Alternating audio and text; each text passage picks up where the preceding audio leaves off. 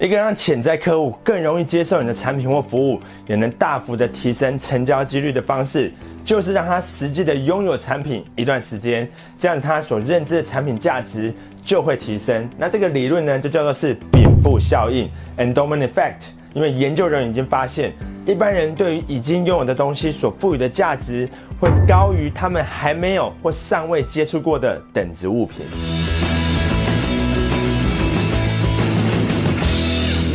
快思慢想的作者 Daniel Kahneman 与他的研究伙伴呢做了一项实验，他找了一群康奈尔大学的学生来参加。那参与者呢被分为两组，那其中一组的参与者呢会先拿到一个印有康奈尔大学校徽的马克杯。那研究人员呢会问这一组的参与者要多少钱才愿意出售这一个杯子。那另外一组人呢他不会拿到马克杯。但研究人员会问他们愿意花多少钱来买一个印有康奈尔大学校徽的马克杯呢？这是一个让买卖双方估计市场价格的一项研究。有拿到杯子的人就是卖家，没有杯子的人就是买家。那利用一买一卖来创造出一个市场。那目的呢是要看出买家跟卖家对杯子所认知的价格差距有多少。研究的结果出炉了，有拿到杯子的卖家参与者平均要求五点二五美金的售价，而没有拿到杯子的买家参与者平均只愿意支付二点七五美金来购买这个马克杯。这代表拥有马克杯的卖家认知的价值几乎是买家的一倍。这里有个地方特别留意哦，就是这两组人呢都在为相同的马克杯估价，但唯一的差异就只是有没有先拿到杯子而已。但这个让卖家感觉曾经拥有的小差别，居然可以在价格上有两倍的差距。这代表呢，你只要请顾客拿着这个马克杯，然后想象一下自己用这个马克杯在夏日的午后喝拿铁，他对这个马克杯所认知的价值。就会提升。另外，像是几点数换优惠，也是常见的应用禀赋效益的行销方式，可以用来刺激顾客的消费。那行销前必修的购物心理学作者 Phil Barton 有项很有趣的实验，让消费者每次洗车后都可以在卡片上盖一个章，那只要把卡片盖满，就可以兑换一次免费的洗车。那有一半的顾客呢是拿到一张空白的几点卡，那只要集满八个章就可以免费洗车。那另外一半的顾客呢，则是拿到一张已经盖好两个章的集点卡，但还是需要再集八个章才能兑换免费洗车。所以两组顾客呢，都需要再付费洗车八次，才能换得一次的免费洗车服务。那实验的结果出炉了，比较起空白的集点卡，一开始就有两个章的消费者呢，更愿意把集点卡集满，而这两组的顾客呢，最后有换得免费洗车的数量，足足差了一倍。因为一开始呢，就有两个章的卡片持有者呢，显然放大了印章的价值，那进而激出想要完成整张集点卡的目标。那这个实验结果呢，告诉我们一件事情，就是当下次你要发集点卡给顾客的时候呢，千万不要只给他一张空白的集点卡。所以，恰当的使用禀赋效应的心理，不仅可以有效的提高产品的价值，创造更高的营业额。更能提高成交的机会。那以下呢，就是另外这几种方式呢，可以有效的提高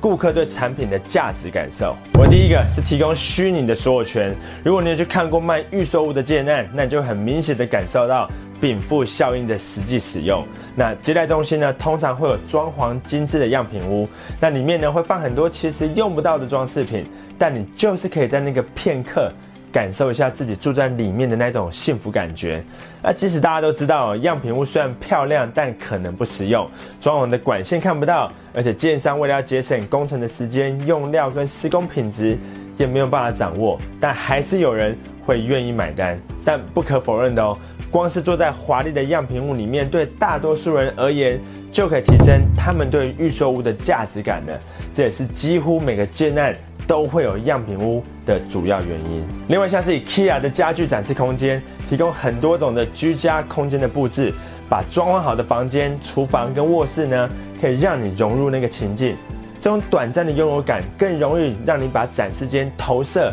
为自己的家。当你坐下来开始想着这些家具在家里可以如何摆设的时候呢，你就已经默默的增加采购的几率了。第二个是提供产品的试用期，让客户实际的拥有产品。并使用一段时间，那在试用期里面呢，不满意可以退费，就是让客户感觉可以免费使用商品一段时间，来增加他对商品的所有感。那根据 LinkedIn Murphy 的统计哦，如果客户呢在产品试用期间的感受良好，试用结束之后，或至少百分之二十五的客户会成为付费客户的。那第三是提供免费的退换货服务，这不但可以刺激消费者的冲动购物。而且实际上呢，除非商品有重大瑕疵，否则真正会退货的人呢，事实上是少之又少的。那即使是无条件退货，你买了之后如果用了没问题，通常也不会想拿去退了。而且美国德州达拉斯大学的研究还发现哦，退货的时间拉越长，退货率就越低。那这个就是禀赋效应的应用，